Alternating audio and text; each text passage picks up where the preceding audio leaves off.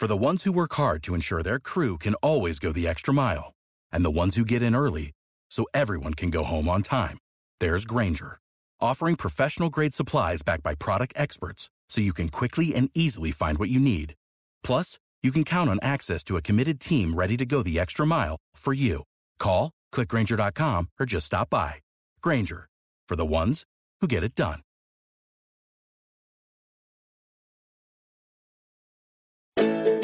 Lunes Inspiradores con David Tomás y Edu Pascual.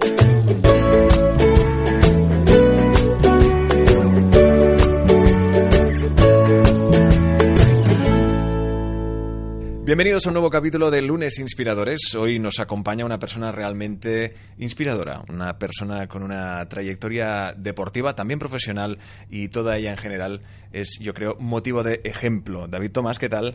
Pues muy bien, oye, muy contentos. Hoy tenemos lo que diríamos alguien senior, pero con una vitalidad increíble, ¿no? Con unas ganas de, de correr y de estar activos que nos va a sorprender, ¿no? Está con nosotros Miguel Pucuruy y nos hablará un poco de su trayectoria profesional y además su trayectoria deportiva que es larga y extensa. Desde luego, Miquel Pocurull, benvingut, bienvenido, ¿cómo estás? Muy bien. Gracias Muy por bien. venir. Eh, realmente eh, invitarte es muy fácil porque realmente te prestas a cualquier conversación que tenga que ver con tu extraordinaria trayectoria. Eh, en este programa siempre preguntamos a nuestros invitados qué es para él un lunes. ¿Qué, qué significa para ti el primer día de la semana? Pues significa una promesa. En el sentido de que promete una semana, espero, con buenos augurios. Y en general es así, es así. ¿eh? Por lo tanto, el lunes es un día para mí muy, muy atractivo. Qué, qué respuesta más bonita, ¿eh? Es quizá Exacto. de las más poéticas que hemos oído hasta ahora, sin duda. Además creo que eres el primer invitado que tenemos que ya no está activo laboralmente, ¿no? ¿Cuántos años hace que no trabajas? Pues hace ya. Yo me he jubilado a los 65 años, tengo 78, hago Ah. set- 79 la semana que viene. Pues son 14, 15 años. ¿Y cómo ha cambiado tu vida desde que no trabajas? ¿Ha habido algún cambio significativo más allá del deporte que ahora, ahora nos contarás? Sí, sí, sí, sí, sí.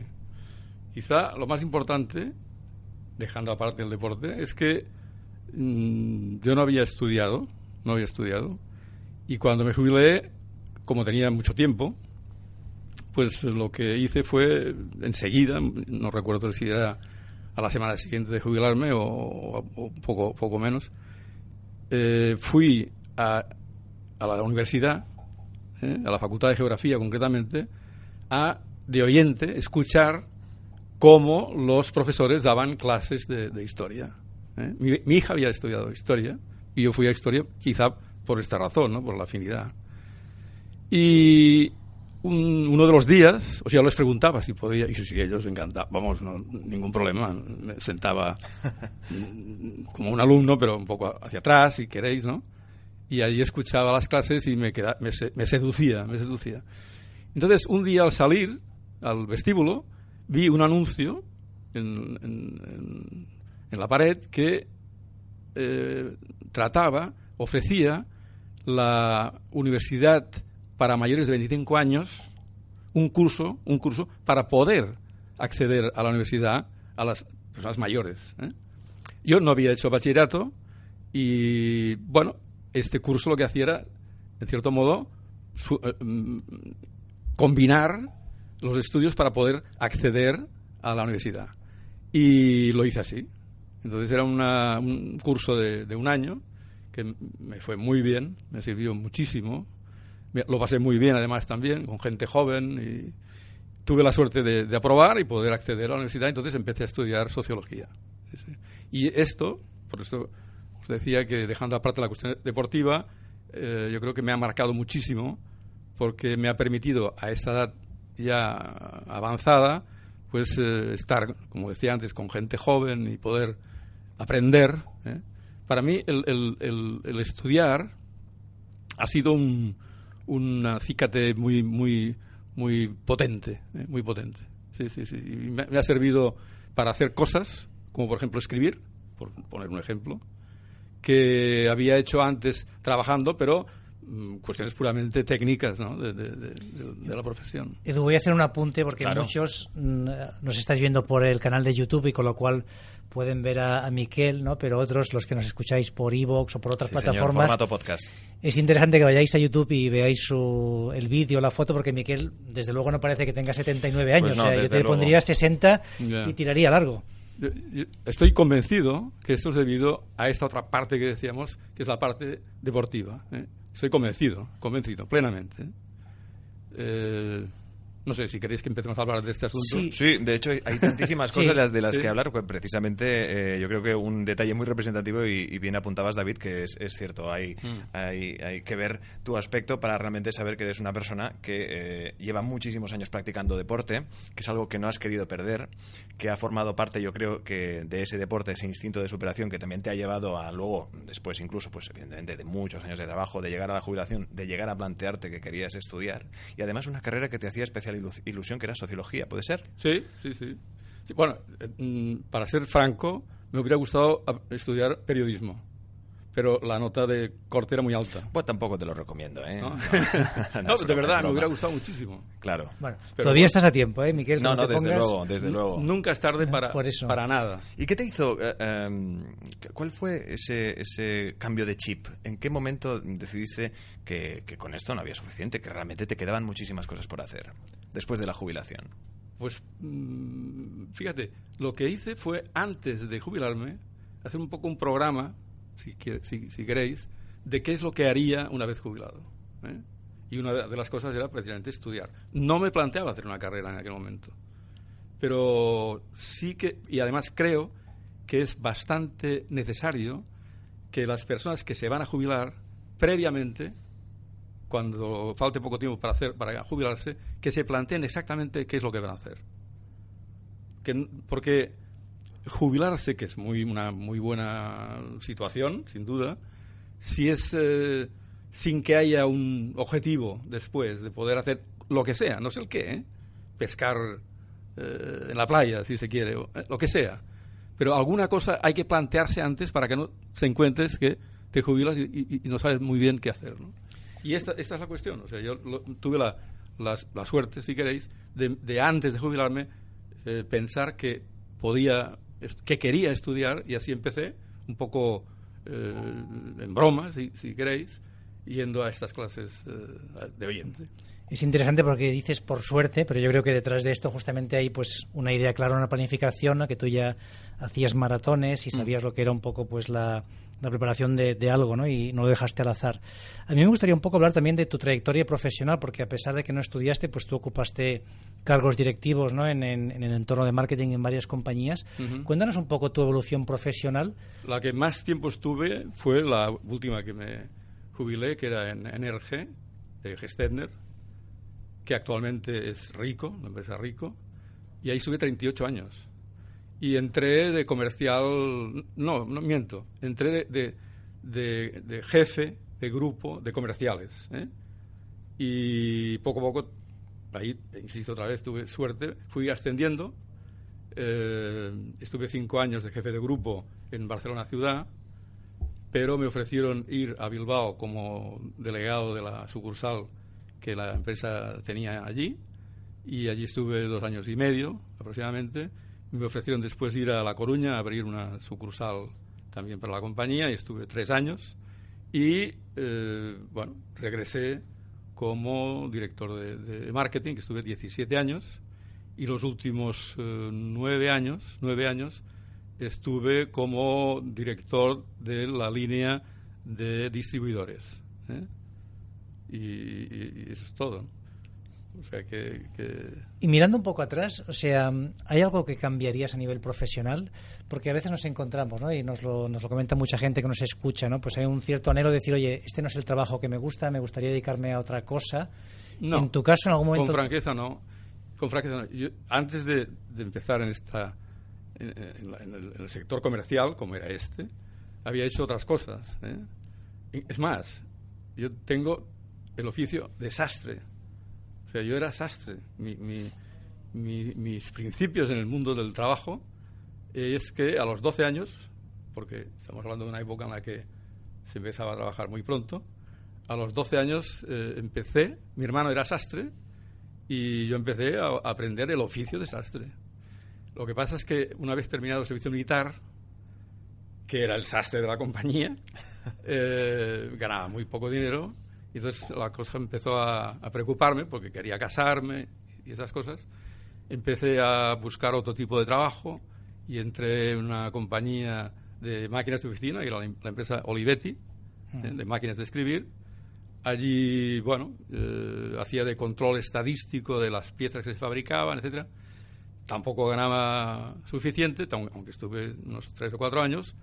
Y bueno, yo veía a algunos amigos míos eh, o familiares que eran comerciales y se ganaban bien la vida y me parecía que, yo también podía hacerlo, ¿eh? me pareció.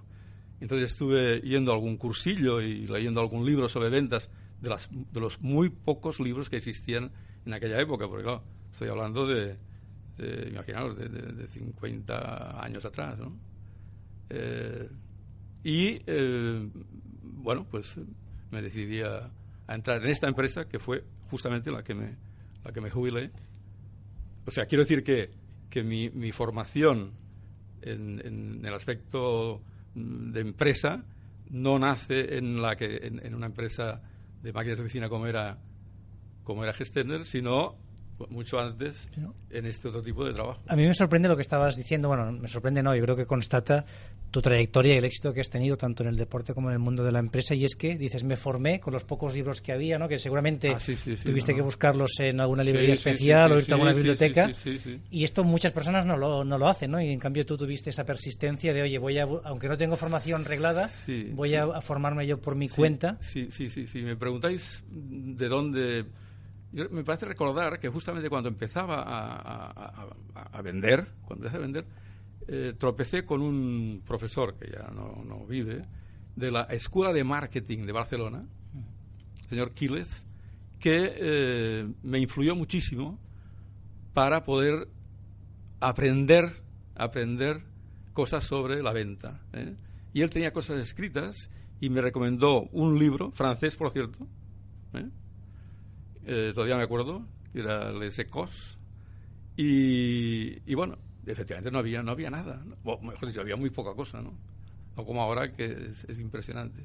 Eso ocurre también en el mundo del deporte, ¿eh? Claro. Eso ocurre exactamente igual en el mundo del deporte. Cuando yo empecé a correr, pues eh, no habían libros de- de- de- sobre, sobre esto. Hombre, vivimos en la sociedad de la información, sí que es cierto que ahora tenemos eh, un exceso de información extraordinario que hay que saber elegir bien y también, eh, más que nada, para cuál, cuál sea tu, tu destino o, o tu objetivo. Pero sí que hay algo que no ha cambiado, David, no sé si estarás de acuerdo, y es en el hecho de reinventarse. Es decir, él, eh, tú trabajabas en ese oficio, un oficio de sastre, en el que pues viste que no había eh, suficientes medios como para poder llegar a cabo lo que tú deseabas en la vida y te formaste por tu parte y esto pasa hoy en día aún de hecho es, sí. yo creo que es, es, es ejemplo de cómo esto es permanente y cómo muchas personas muchos profesionales a día de hoy algunos de ellos incluso que han pasado por aquí con formaciones totalmente distintas han acabado dedicándose a algo totalmente diferente y han conseguido el Sí, éxito sí, sí, sí, sí, sí, sí. Y sobre todo diría que además para mí hay una correlación directa entre formación y felicidad o realización personal, ¿no? Que si además le añadimos el deporte, en tu caso es como exponencial, ¿no? Porque tienes por un lado Claro, exacto. una persona inquieta que te has formado constantemente, pero es que además has, has incorporado el deporte en tu vida. Sí, además, déjame decir que en el aspecto profesional, ahí también tuve mucha suerte porque pude acceder a puestos que, mm, por los cuales no tenía formación. Esa es la pura verdad. O sea, yo estudié marketing siendo director de marketing. Ajá. Siendo director de marketing, estuve haciendo dos cursos en la escuela de marketing de, de Barcelona y me saqué un máster, pero accedí pues sin tener esa formación. ¿no? He de decir que la época era muy distinta a la de ahora. ¿eh? Claro. Sí, pero también Pero tenías muy distinta, ¿eh? Muy seguro que, que accediste por la actitud, ¿no? Es decir, que tendrías tú una Bueno, actitud eso sí. Eso que, sí. que te abrió muchas puertas, ¿no? Que Eso probablemente otra persona Sí, pues eso creo no... que sí. Eso creo que sí. Bueno, hoy en día hay mucha empresa que, que también, ah, evidentemente, decide ah, coger a personalidades, actitudes y, y formas también de, de encarar problemáticas o situaciones del mundo laboral y luego ya los forma en su empresa. Exacto. De hecho, Google eh, hace no mucho eh, publicaba una información en la que empiezan a contratar personas independientemente de que tengan una titulación universitaria, más bien por su conocimiento o por su capacidad de aprender, especialmente si son técnicos. Seguro, seguro que cada vez más se busca, digamos que la formación académica se da por, por, sabida ya, pero sobre todo creo que lo que se busca ahora es que la persona sea empática, que sea sepa comunicar, eh, hay una serie de, de, factores, de, cualidades que debe poseer, ¿no? Y en mi época la cosa era muy, muy, muy distinta. Pero afortunadamente tuve esta, esta inquietud para poder prosperar. Quiero quizá que nos hables un poco del deporte, pero yo creo que Edu y yo tenemos un reto y es no a ver si hacemos algún día ni que sea una media maratón eh, con Miquel, ¿no? exacto. Bueno, a ver, yo, yo podemos ir a verle primero cómo lo hace y luego ¿eh? nos apuntamos. Muy fácil, ¿eh? Es muy fácil. Hombre, muy fácil, muy, fácil. no, sé qué, no, sé qué, decirte, ¿eh? Porque además hablábamos pues, precisamente de alguien que nunca ha dejado de correr, que no es algo que te, hay, hay muchas personas que pues con el cabo de los años ha visto que necesitaba hacer deporte, se ha puesto y evidentemente se han convertido en, en, deportistas asombrosos, pero en tu caso es algo que ya viene desde siempre, desde que te llamaban el Pucu y eh, corriste tu primera maratón en el 1980, la primera maratón de Barcelona. Exacto. Y desde entonces que llevas más de 45, 45. No. Ah, eh, maratones, sí, sí 45, total, 45 maratones. ¿eh? Estamos hablando... años. No, no. ¿y ¿qué, edad, tenías cuando corriste 40. La o sea, con 40. ¿Y qué te despertó? Porque, a ver, en ese momento creo que era cuando la época del jogging, ¿no? Todavía no se hablaba tanto de las maratones. Eh, o... No, no, que va. bueno, es verdad, el jogging. Sí, sí, el jogging. es verdad, es verdad. Ahora es el running. Exacto. Pero antes, al principio, era, era, el jogging. ¿Tú cómo empezaste? ¿Cómo... Empecé porque yo pesaba 84 kilos. Ajá. Y con mi altura, pues, pues eh, no pasaría por esta puerta si no hubiera hecho alguna cosa. ¿eh? Y había estado en, en, La Coruña concretamente y en Bilbao, donde se come muy bien, y, y me había engordado muchísimo, y sin haber hecho nada de deporte, habiendo dejado el deporte, había jugado baloncesto hasta los 28 29 años. Porque aunque no soy alto, en aquella época tampoco los queríamos a los altos. no, esta es la verdad, ¿eh? Ahora uno de dos metros salta, pero en aquella época no saltaba. Total, que me había engordado muchísimo, había, pesaba muchísimo más de lo que me correspondía por la altura, y me iba engordando, engordando. Estoy hablando ya de los años cuando ya tenía treinta y tantos años, ¿eh? de regreso ya aquí a, Barcelona. Y había hecho 100.000 dietas, pero el problema es que no hacía ejercicio. ¿Eh? O sea, era, un sedentario absoluto, absoluto. Y me preocupaba, porque no solamente por la cuestión estética, sino también porque, bueno, con el, trabajo y una cosa y otra, pues por la noche no dormía, estrés, en fin, que os voy a explicar. ¿eh?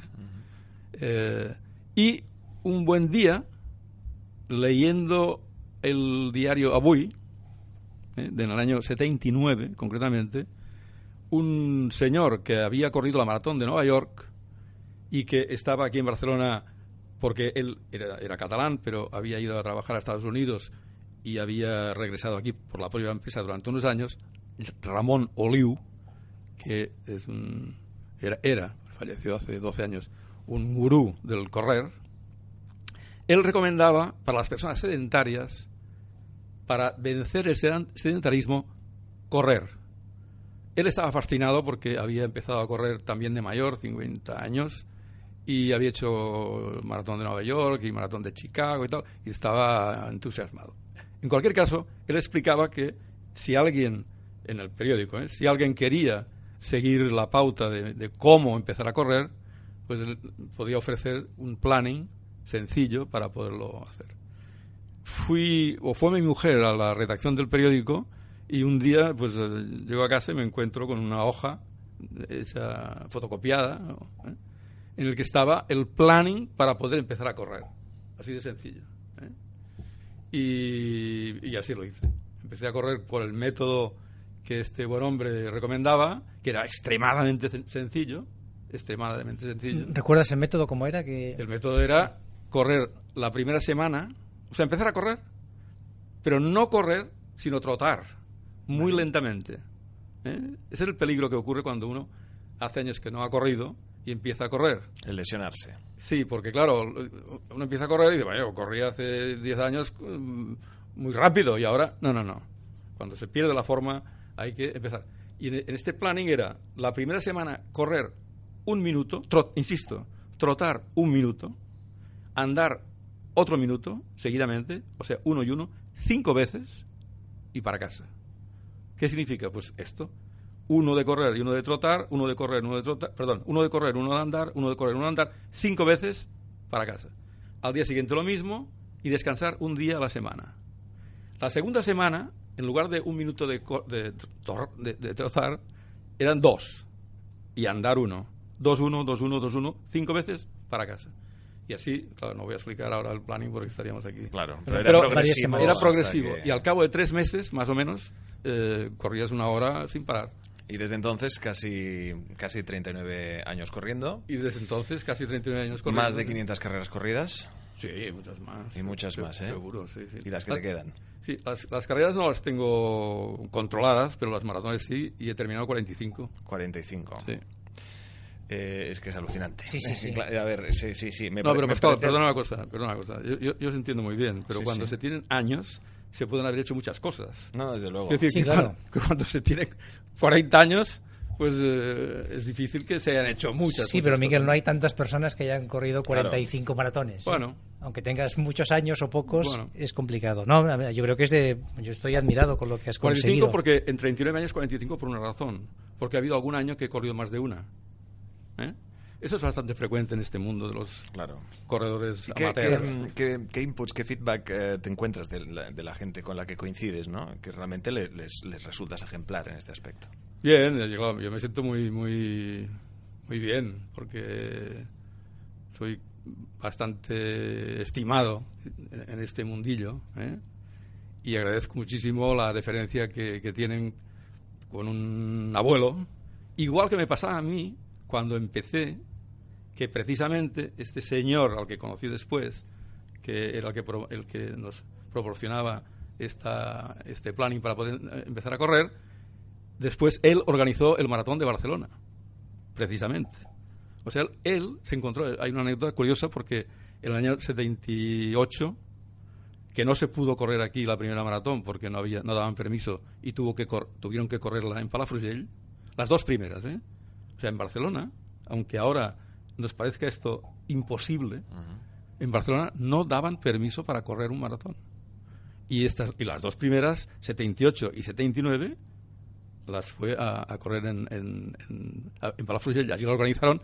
La primera corrieron 170 corredores ¿eh? y tres mujeres. Y la segunda, pues corrieron, no me acuerdo ahora. Yo no, no, esas dos no las corrí, ¿eh?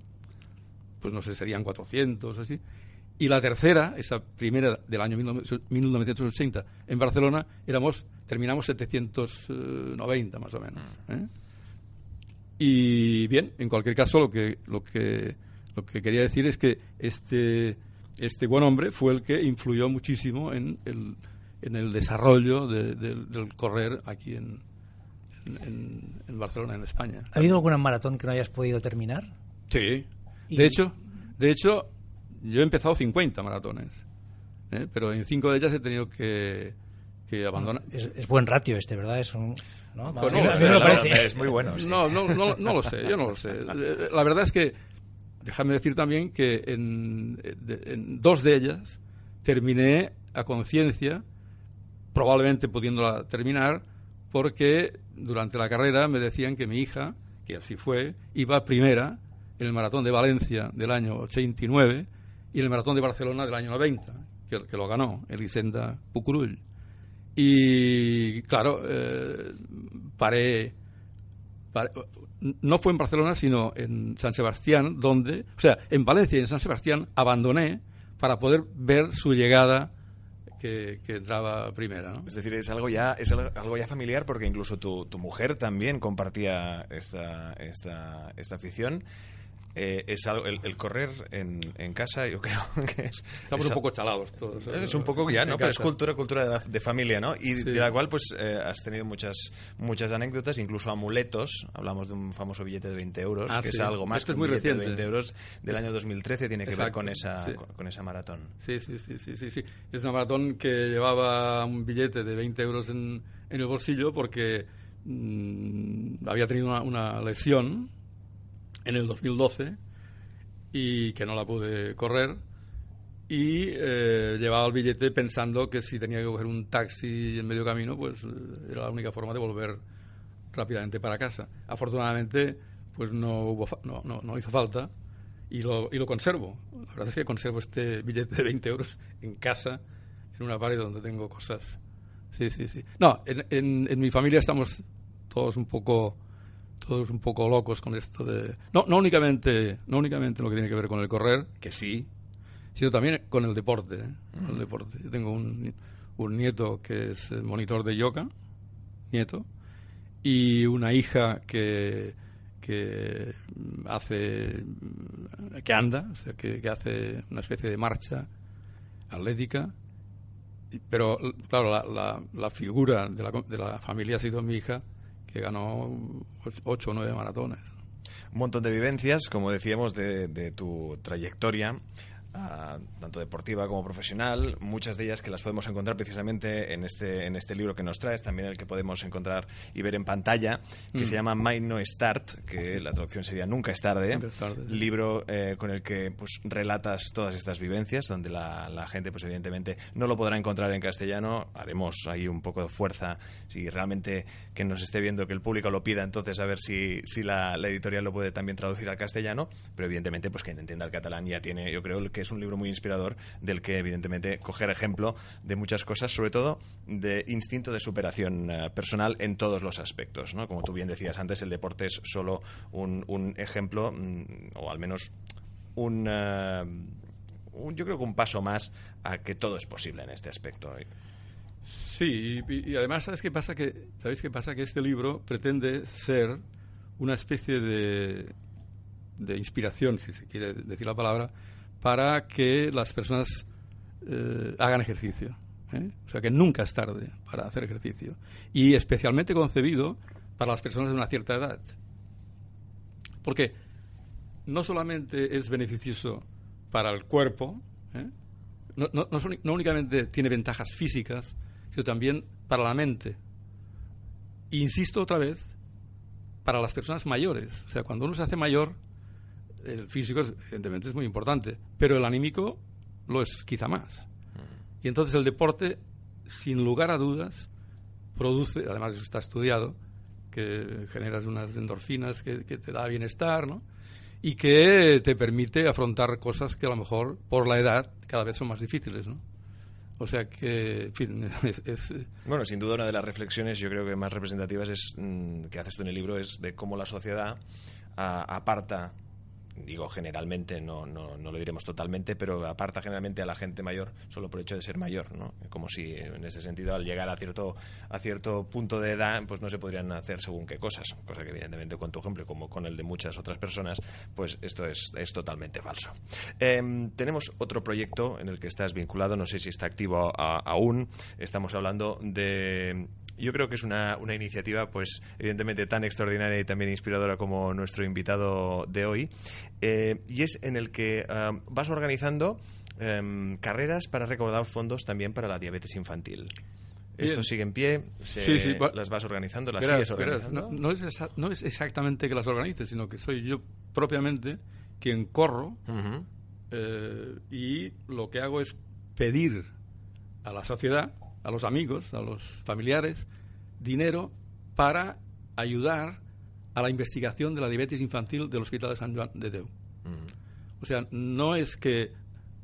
Yo organizo una carrera, que es la claro. carrera de Cantoni Gross, pero eso no tiene nada que ver mm. con este aspecto. Pero que estás metido en el ajo en ese aspecto. Sí, lo, lo, es que eh, esto es una cosa que se hace mucho en Estados Unidos. Ayer le llaman el Run for Charity, que es que mucha gente que corre los maratones, especialmente carreras de, de, una cierta distancia, lo que hace es que mmm, corren habiendo pedido antes mmm, aportaciones para una causa determinada.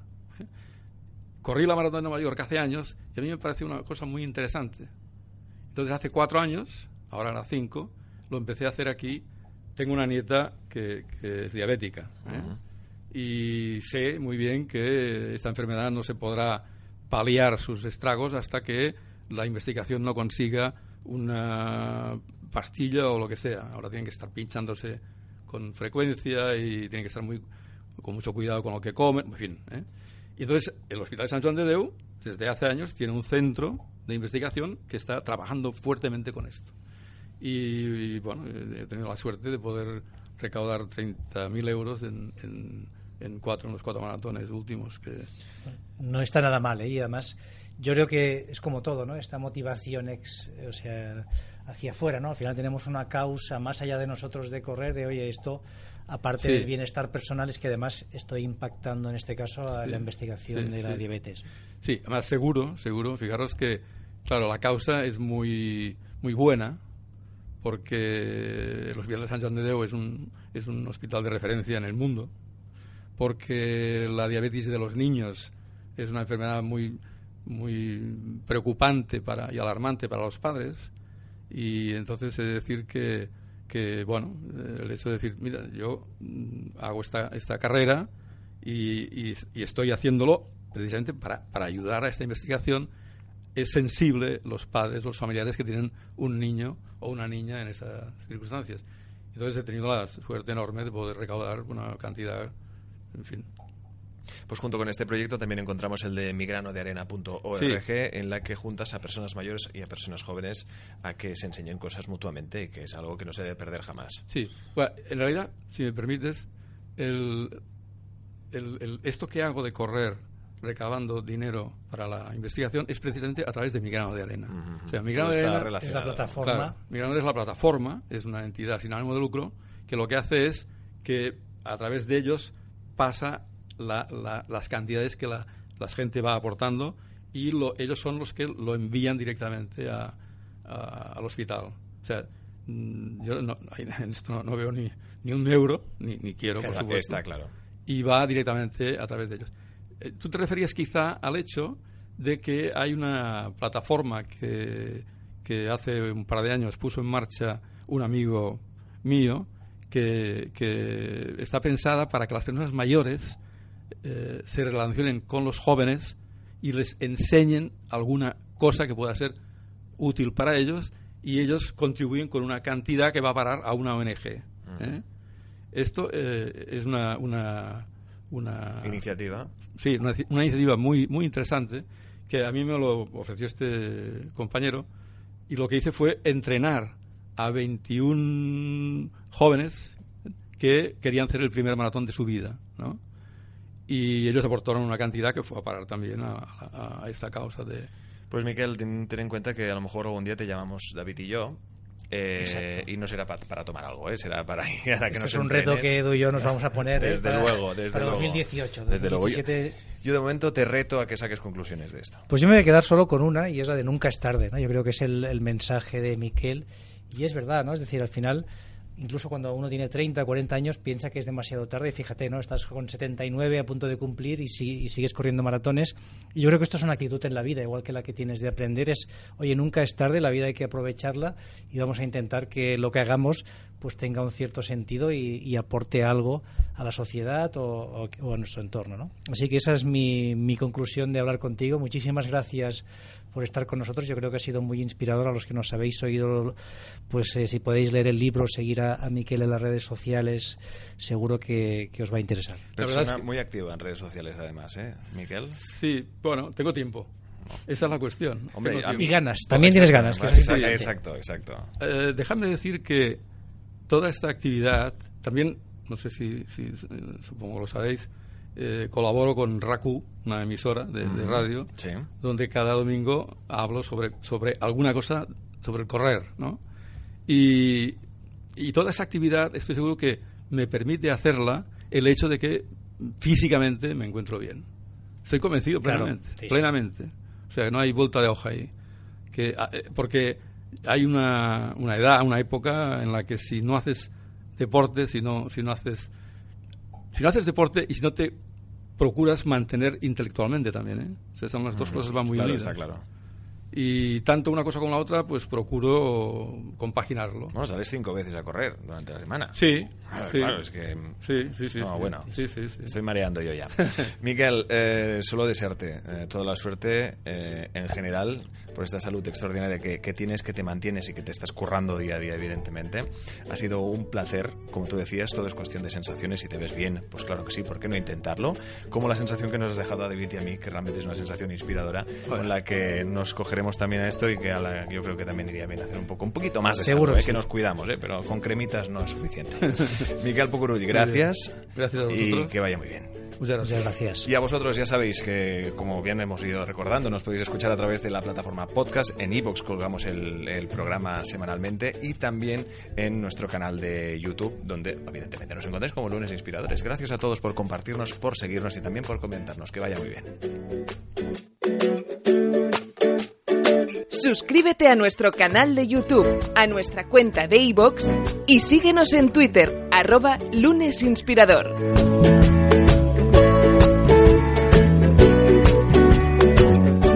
Inspiradores.